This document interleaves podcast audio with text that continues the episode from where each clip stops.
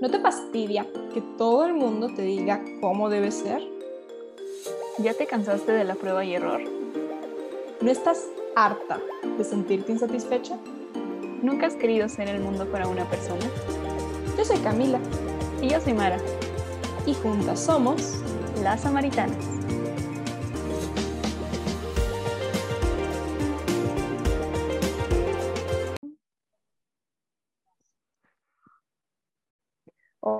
Buenos días, buenas tardes, samaritanos y samaritanas. Muchísimas gracias por haberle dado clic una vez más a este tu podcast sobre personas sedientas del amor de Cristo y de un poco de verdad y de iluminación en este mundo caótico. Antes de iniciar y de introducir el tema, ¿cómo estás, Marita? Bien, han sido una buena montaña rusa estas últimas 72 horas. Aquí estamos. ¿Tú cómo estás? Estoy de acuerdo contigo, realmente estoy como que muy tensa. Ayer un amigo me preguntaba, ¿cómo estás? Y mi respuesta fue tensa. Hay muchos procesos en mi vida en estos momentos que me hacen sentirme tensa. Mira, yo estoy tan tensa literal que traigo una contractura en la espalda, así que... Ok, tú ganas. No, no es que yo gane, sino que estamos manejando la tensión. Me refiero a que ya está corporalmente, ya nuestro cuerpo es como, hija, ya no puedo, o sea, ¿dónde la meto?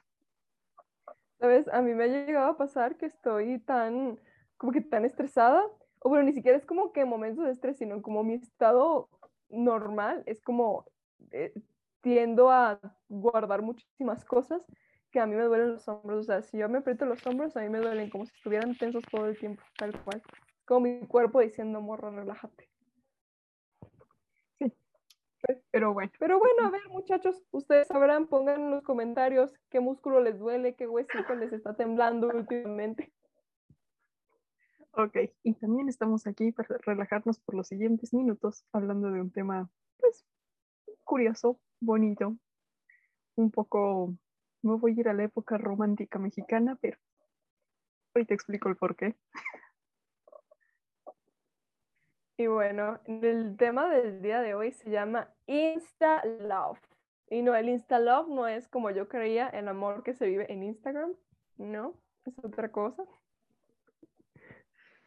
Como bien saben, Insta viene de instantáneo, entonces el Insta Love se refiere a aquellas películas comedias románticas, historias de amor, en las cuales los protagonistas viven un amor muy intenso a primera vista es parte de los clichés tanto de películas, clichés literarios de que, pues justo eso, dos personas se ven y es como, ya te amo, cásate conmigo y no puedo vivir sin ti, ¿no? Y es como, a ver.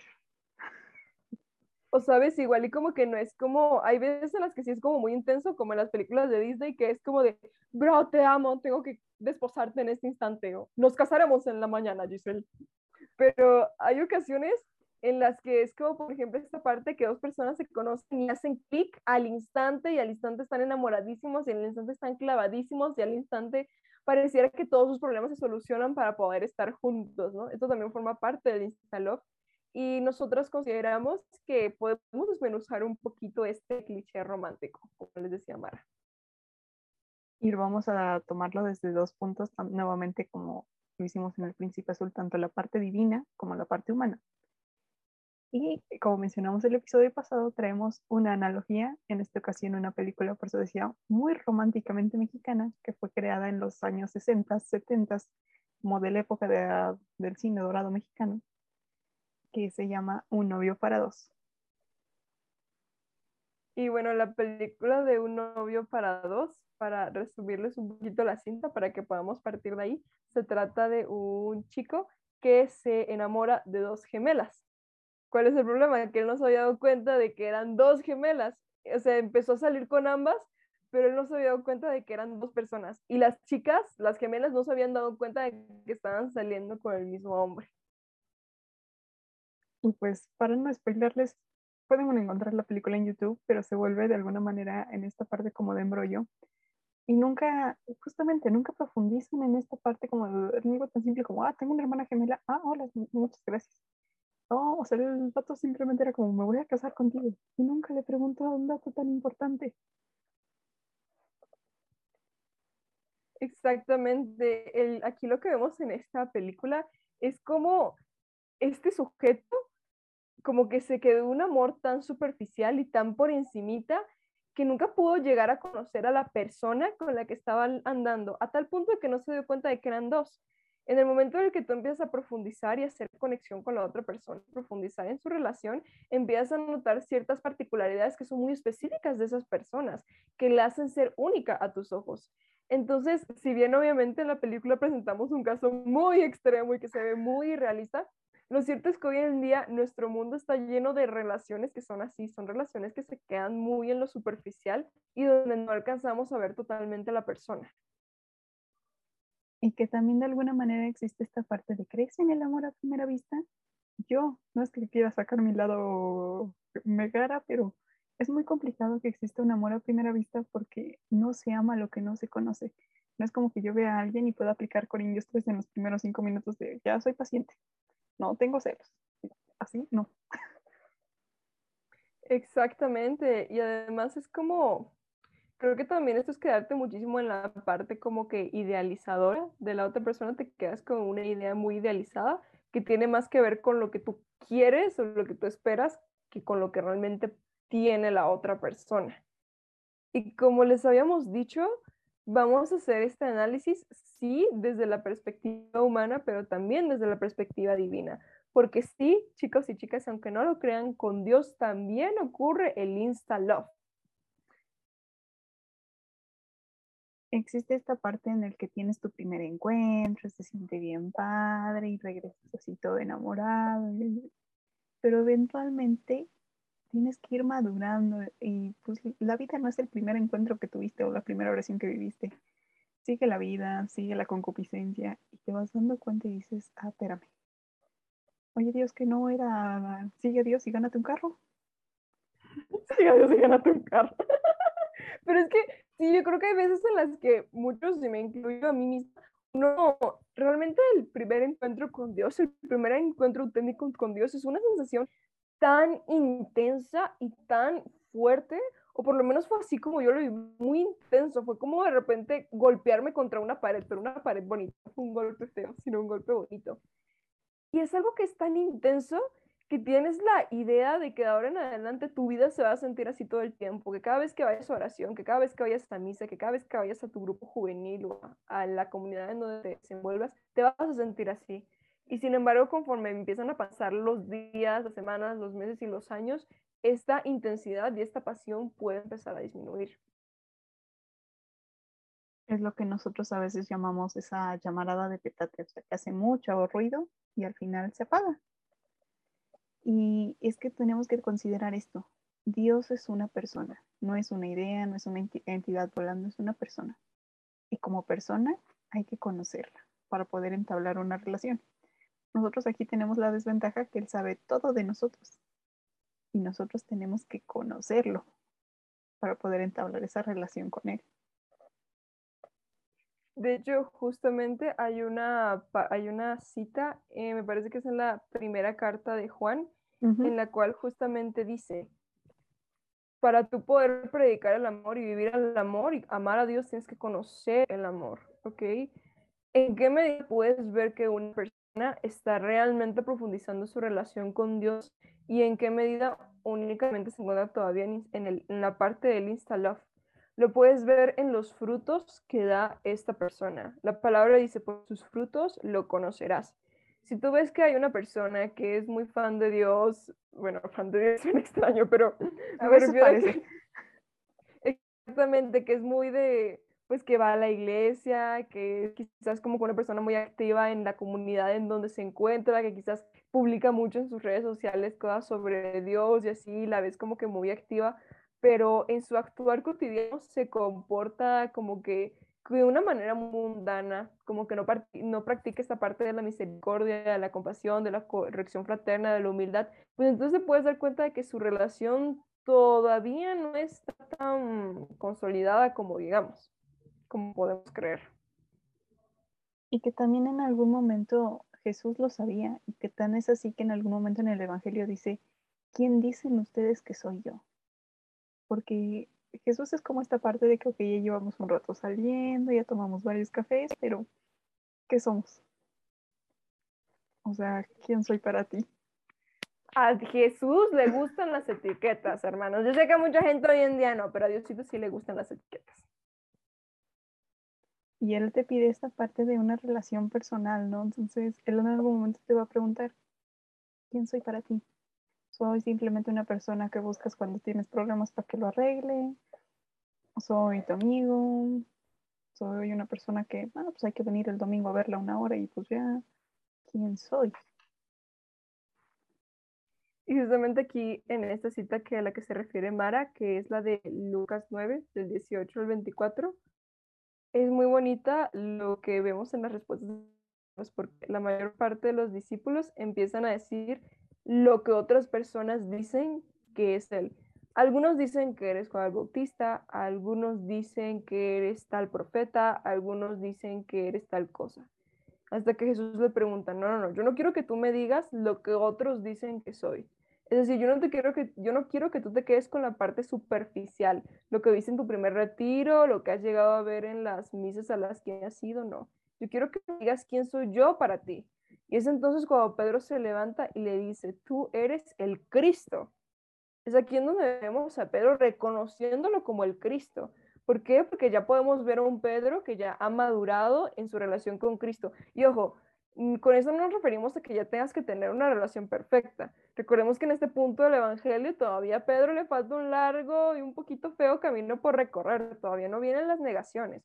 Sin embargo, ya podemos ver a un Pedro que ha profundizado en su relación con Cristo y lo ama tanto que ya es capaz de reconocer a Cristo no por lo que otros dicen que es, por quien realmente es.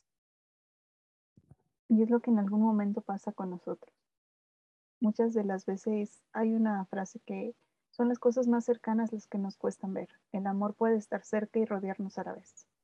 Y creo que con Dios pasa eso. A veces estamos tan acostumbrados a verlo simplemente eh, pasa de lado como que asumimos.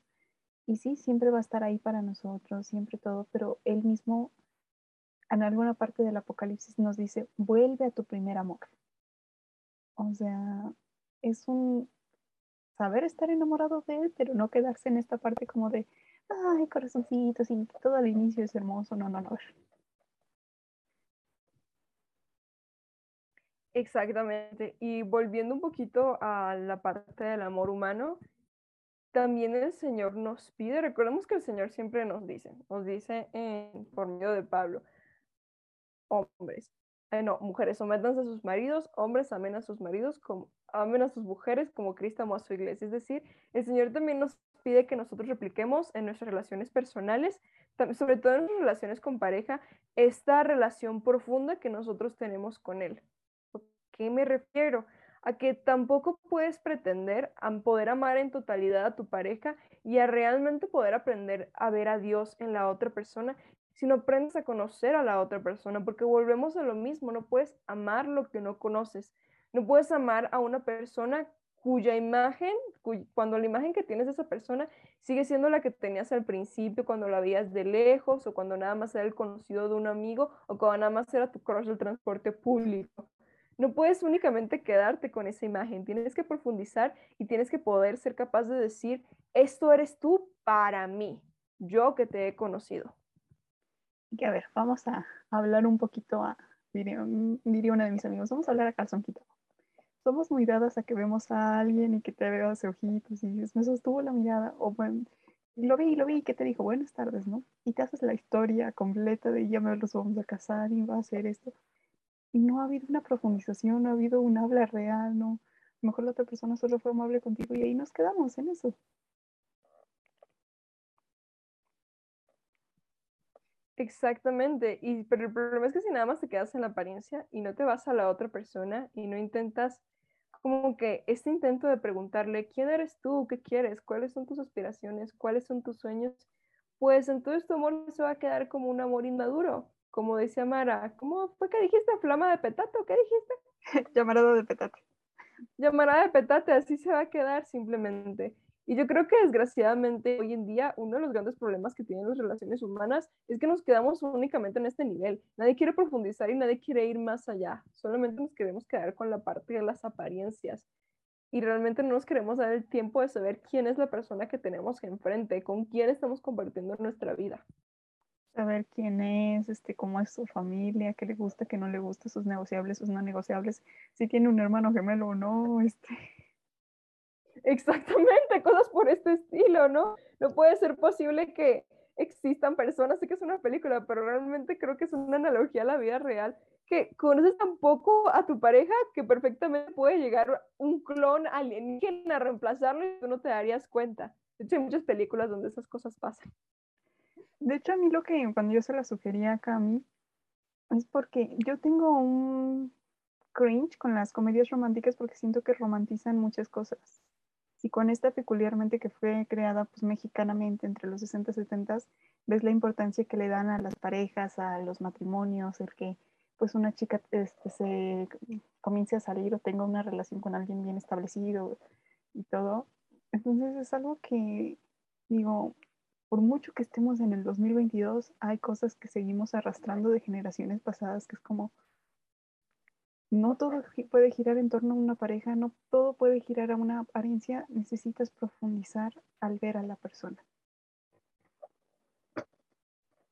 Exactamente.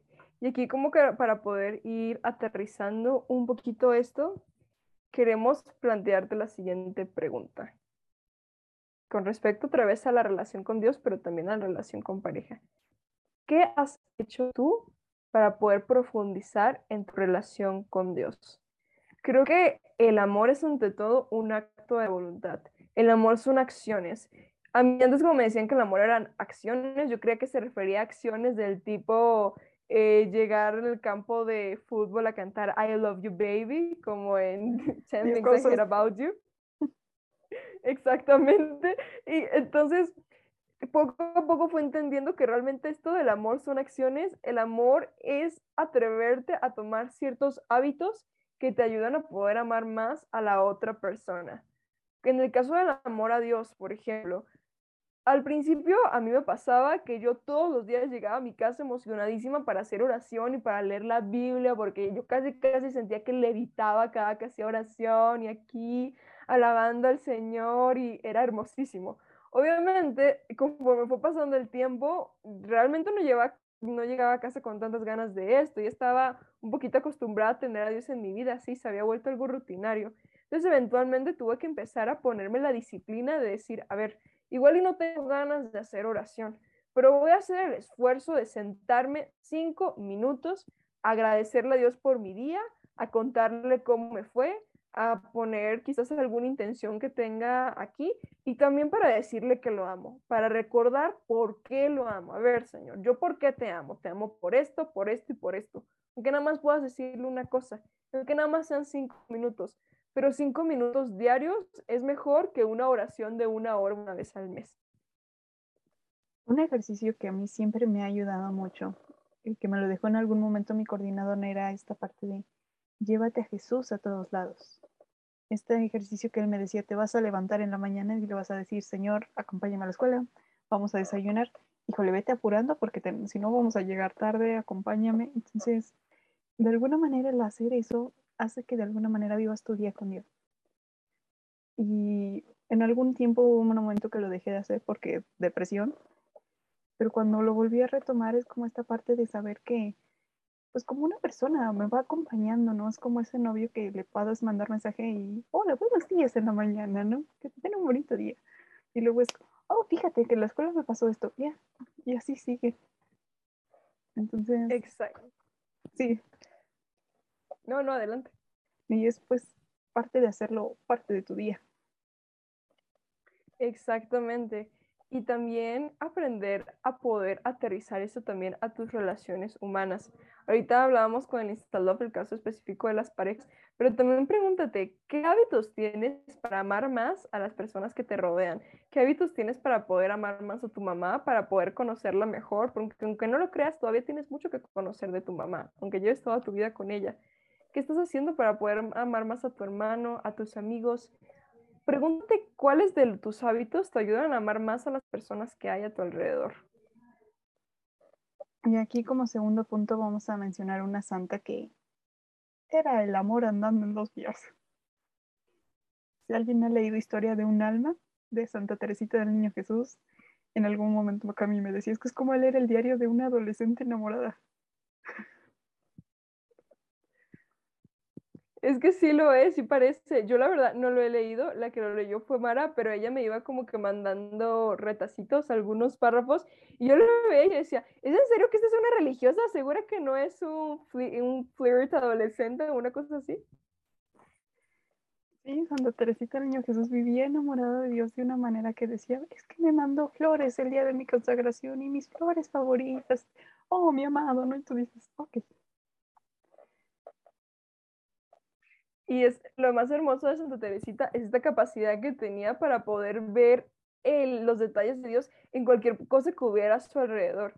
Me envió flores el día de mi consagración. Evidentemente sabemos muy bien que no fue que Diosito fue a una tienda a enviarle flores, sino que recibió estas flores, pero ella supo recibirlas como un regalo de Dios.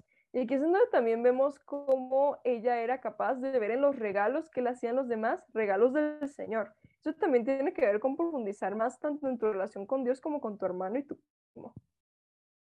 Así es, y creo que la podemos tomar como en ese ejemplo para acercarnos un poco más a Dios, para poder verlo y amarlo como nosotros pues deseamos ser amados por Él.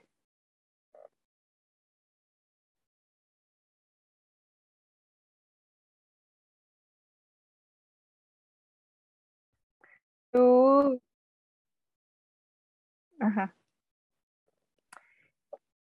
Y ahora nos gustaría dejarlos también con una cita bíblica, que es justamente la que les decía Mara hace un ratito, que es Apocalipsis 2.4, que es la que nos dice, vuelve a tu primer amor.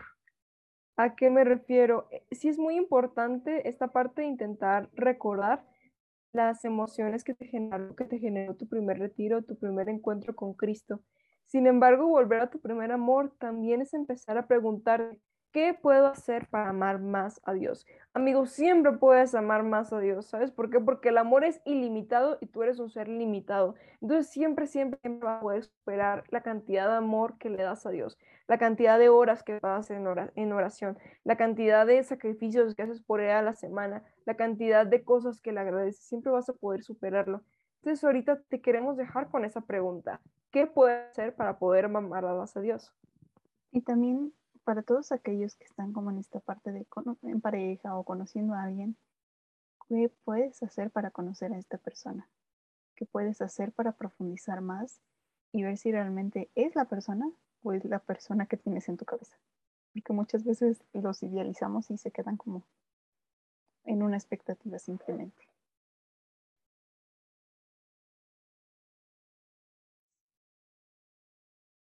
Pues les agradecemos que nos hayan acompañado el día de hoy.